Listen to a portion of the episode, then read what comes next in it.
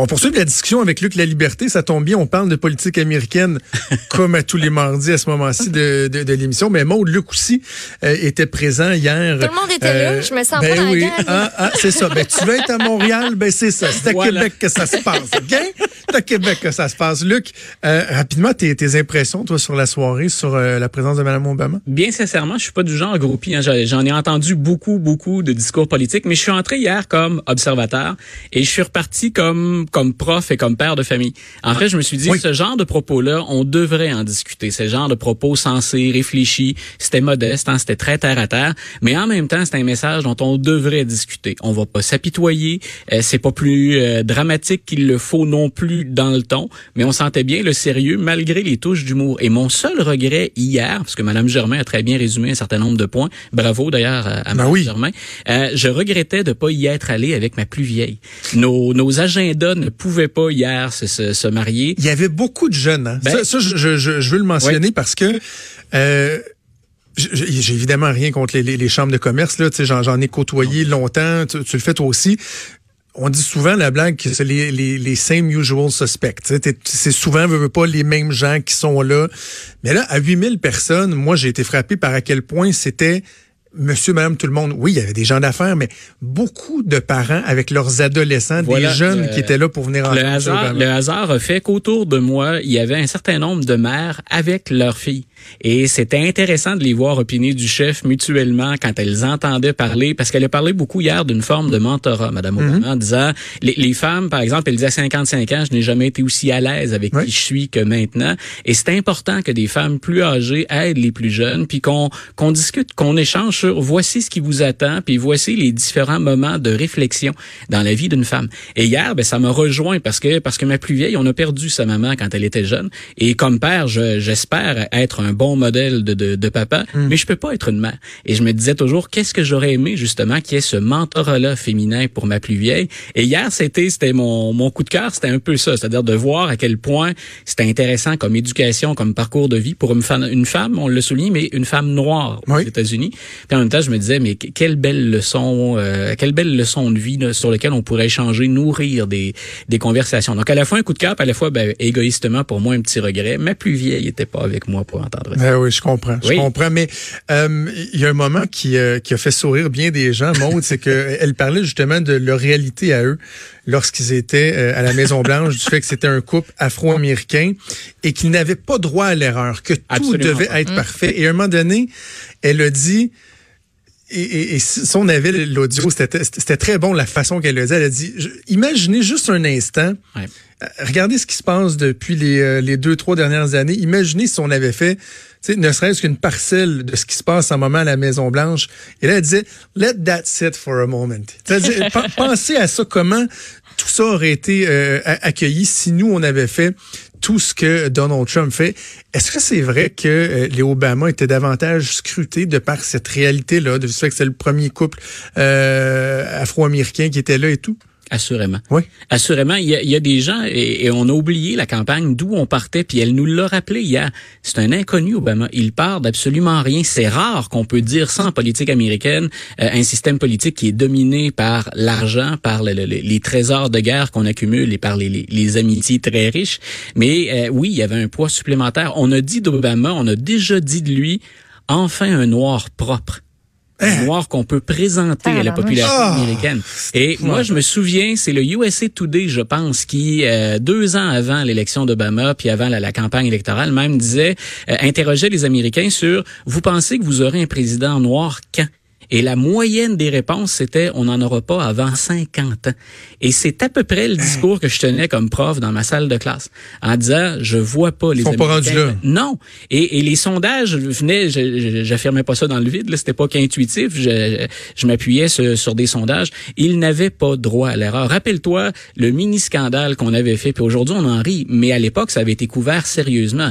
Barack Obama, à, à qui on reproche de manquer de respect pour sa fonction, parce qu'il se présente en entrevue avec un complet beige, le, le, le tan suit, puis on avait même lancé un nouveau slogan, Yes we tan en anglais. Euh, Peter King, je me souviens très bien de lui, le représentant républicain, qui avait dit c'est un affront à la présidence américaine.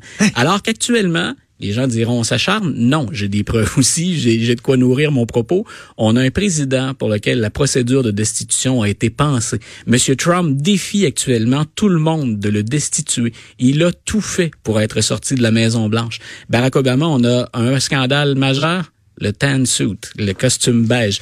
C'est, c'est dramatique. On pourrait discuter les, on parle pas de son bilan, on parle, on parle exactement parce que tu l'as mentionné hier sur Facebook. Puis c'est vrai, là, on n'est pas en train de dire que son bilan est irréprochable. on parle juste, de, de, de, de, la façon de faire et tout. En, terminant sur euh, Madame Obama, parce qu'il y a des, des trucs à aborder sur l'actualité américaine. Est-ce que tu tu le crois quand elle dit que la politique c'est c'est pas pour elle ou à un moment donné ça va devenir inévitable Non, moi je le crois que la politique c'est c'est parce qu'elle est à bord de zéro en hein, la politique. Euh. Je, je, pense que je pense que tous les deux sont capables et, je pense que c'est ce qu'ils vont laisser à leur fille comme plus précieux héritage. Elle a rappelé hier que tous les deux finalement ont fait dans le travail communautaire et elle a insisté sur l'importance de la communauté pour les femmes, pour les Afro-Américains. Moi je pense que tous les deux peuvent faire beaucoup en intervenant comme ça. Elle a parlé de l'importance des réseaux hier. M. Obama le fait, on l'oublie souvent, avec My Brother's Keeper. Donc, il, même quand il était président, il recevait de jeunes noirs à la Maison-Blanche où allait les visiter. Et ils ont tous les deux ce sens de l'implication dans la communauté. Et ils ont répété à plusieurs reprises, le changement, ne vous attendez pas à ce qu'il vienne du haut. Même si Barack Obama était président, le changement, il vient toujours de la base. Et je les vois très bien passer le reste de leur vie à intervenir. Chacun de leur côté, d'ailleurs, c'est ce qu'ils s'emploient à faire. On parle des documentaires sur Netflix, on parle de, de cette, cette tournée-là pour le bouquin, mais on oublie beaucoup le travail qu'ils font à la base sur le terrain. Et moi, c'est ce que je la vois faire. Rappelle-toi hier, puis je te laisse là-dessus pour Mme Obama, elle a dit, j'ai déjà eu le gros emploi. Hein, L'avocate, le très bien payé, grassement payé. Et, et j'ai abandonné ça. Pourquoi? Ben pour me rapprocher des gens. Elle est là où elle souhaitait, Michelle Obama. Je serais très étonné de la voir en politique. OK, parlons de, de, de l'actualité je veux t'entendre sur toute cette histoire euh, avec l'Ukraine. Euh, là, on parle même de, de, de, de possibles procédures de destitution. J'étais en onde, euh, c'est vendredi, je pense. Ouais, J'étais en onde vendredi à la joute et pendant une pause, on voit l'alerte que le Wall Street Journal sort euh, la nouvelle à l'effet qu'à huit reprises pendant la discussion avec le, le président de l'Ukraine, euh, Donald Trump a abordé la question du fils de Joe Biden. Et là, on se dit, hey, les carottes sont cuites, c'est pire que tout ce qui a jamais été euh, fait comme allégation. Et quand on est revenu en ondes, moi, j'étais très, très prudent. Tu sais, je disais, attention, là. Tu sais, bon, on a vu le New York Times qui s'est fourvoyé la semaine dernière. Là. Là, on est quelques jours plus tard. Il y a les allégations, il y a la défense de Trump. Et qu'est-ce qu'on en retient? sais, comment on peut départager le, le vrai du faux là-dedans? On en est où concrètement, objectivement, dans cette histoire? Objectivement, le président a utilisé sa fonction présidentielle, a utilisé ses négociations avec le président d'un pays étranger pour exercer des pressions. Il l'a carrément dit. Donc, ça, Parce que là, il reconnaît avoir abordé euh, Joe Biden et son fils. Voilà, parce qu'au départ, qu'un président, euh, par exemple, Barack Obama, puisqu'on parlait de lui, a déjà dit dans une conversation avec un proche de Poutine, dites à M. Poutine que ce sujet-là, -là, c'était censé demeurer secret, la conversation. Puis il avait dit, dites à M. Poutine que ce sujet-là, après l'élection, j'aurai plus de marge de manœuvre.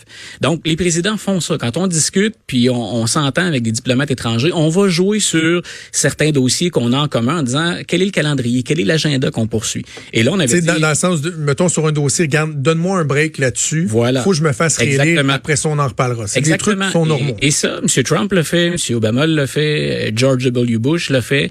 Et ça vient avec les pouvoirs que confère la Constitution un président. Là où M. Trump franchit euh, la, ligne et où je pense qu'il doit être dans une procédure de destitution, ah c'est utiliser sa fonction à des fins personnelles, à des fins de campagne. Joe Biden est l'adversaire que M. Trump craint le plus. Joe Biden était vice-président. Il y a un de ses deux fils pas beau qui est décédé, le celui qui est décédé du, cancer d'un cancer au cerveau, euh, mais Hunter Biden qui lui a eu euh, au plan personnel et au plan professionnel plus de démêlés, c'est beaucoup plus trouble. M. Trump souhaite embêter Joe Biden avec ça et en même temps se servir de sa fonction pour dire, regardez, M. Biden, quand il était vice-président, il a protégé son fils qui travaillait pour des intérêts ukrainiens. En passant, jusqu'à maintenant, cette accusation-là, euh, elle s'appuie sur du vide, sur absolument rien.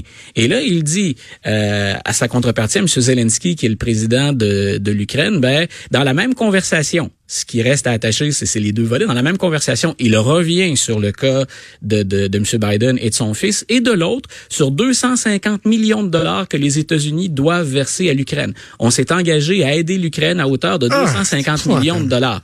Est-ce qu'il faut être particulièrement euh, magicien pour comprendre que euh, cette somme-là, d'ailleurs, a été retardée un peu, l'allocation de la somme? Ce qui reste à attacher, c'est ben, est-ce que j'ai menacé le président de l'Ukraine de le priver de 250 millions de dollars? En échange de pression que lui va exercer sur son système de justice dans son pays pour nuire à un adversaire politique? Si on n'a pas euh, pensé la procédure de destitution pour ça, ce qui est de la trahison, je ne sais pas pourquoi on l'a pensé. Et je, je m'exprimais tantôt en disant, Obama, regardons le bilan, au plan personnel, au plan des règles, de l'éthique et de la Constitution, il est allé à la limite, M. Obama, souvent des pouvoirs qui lui étaient délégués, mais il ne les a jamais dépassés. M. Trump le fait constamment et il remet même en question la séparation entre l'exécutif et le législatif. Et là, on est vraiment en eau. Je sais, que les républicains réagissent pas à ça, c'est particulièrement inquiétant. Et je le disais tout à l'heure à, Mario, parce que j'ai fait un, un détour dans le dans le studio voisin tout à l'heure avec Mario Dumont, je disais, si on ne lance pas une procédure contre Donald Trump, il n'y a plus personne contre qui on pourra intenter une procédure de destitution. Il a tout. Il est et il provoque en plus. Il sait que les démocrates sont dans le pétrin parce que les démocrates savent très bien que ne pas intenter la procédure, c'est c'est pas faire son travail, c'est montrer qu'on n'a pas de colonne. De l'autre côté, les démocrates se disent si on intente une procédure et on en avait déjà discuté tous les deux, ça a l'air particulièrement électoraliste. L'acharnement. Ça, a l'air de l'acharnement. Sauf que là, c'est une nouvelle histoire. Oui, c'est une nouvelle histoire et, écoute des, des, des, des arguments pour enclencher. Rappelle-toi pourquoi on a enclenché une procédure de destitution contre le président Clinton? Pourquoi on l'avait fait contre M. Nixon? Pourquoi au 19e siècle, on l'avait fait une première fois contre un, président, euh, celui qui succédait à M. Lincoln à l'époque?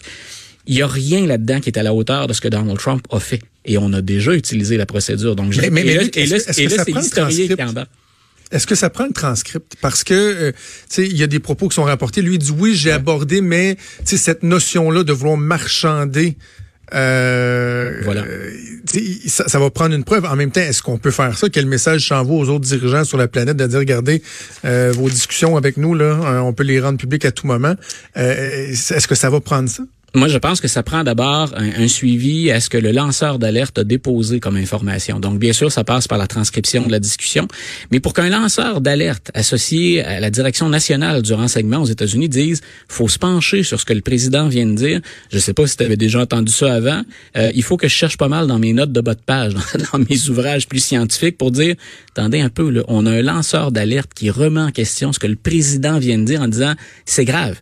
Euh, qu'on ait exercé des pressions ensuite le directeur national de l'information, M. McGuire, pour dire non, vous n'allez pas de l'avant avec ça, que le ministre de la Justice ou l'Attorney General, comme on l'appelle, M. Barr, interviennent pas non plus. C'est là où je dis quelque part entre l'exécutif et le législatif, dans l'équilibre des pouvoirs ou encore le judiciaire, il y a quelque chose de particulièrement malsain aux États-Unis. Voter pour Donald Trump, peut-être pour l'économie, voter pour l'immigration, vous pouvez pas défendre le bilan de Donald Trump en ce qui concerne les institutions américaines puis l'équilibre des pouvoirs.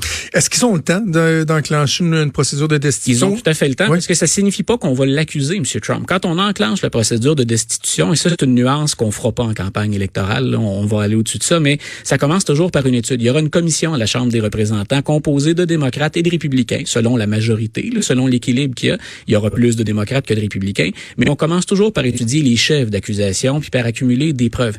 Et ensuite, ce qu'on va faire, si jamais on allait de l'avant, on va demander ensuite aux représentants de voter sur ce sujet-là. Et là, il faut obtenir 50% plus 1 des votes à la Chambre pour qu'on soit en mesure de voter sur la destitution.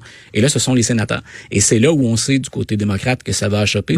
Il faut le deux tiers des sénateurs, donc beaucoup, beaucoup de républicains qui disent on accepte de démettre notre président en pleine période électorale. Mais il reste que ça garderait cette histoire-là bien vivante. Ben voilà, c'est et, et je, je, pense que Mme Pelosi, le, on, on, devait en parler d'ailleurs à la Chambre des représentants ce matin. Pour nos, s'il y a de nos auditeurs qui sont vraiment des amateurs de politique américaine, il y aura une pression énorme sur les représentants démocrates aujourd'hui pour s'exprimer devant les médias, parce qu'on dit, on a utilisé l'expression en anglais, mais que je traduirais par point de bascule ou point de rupture.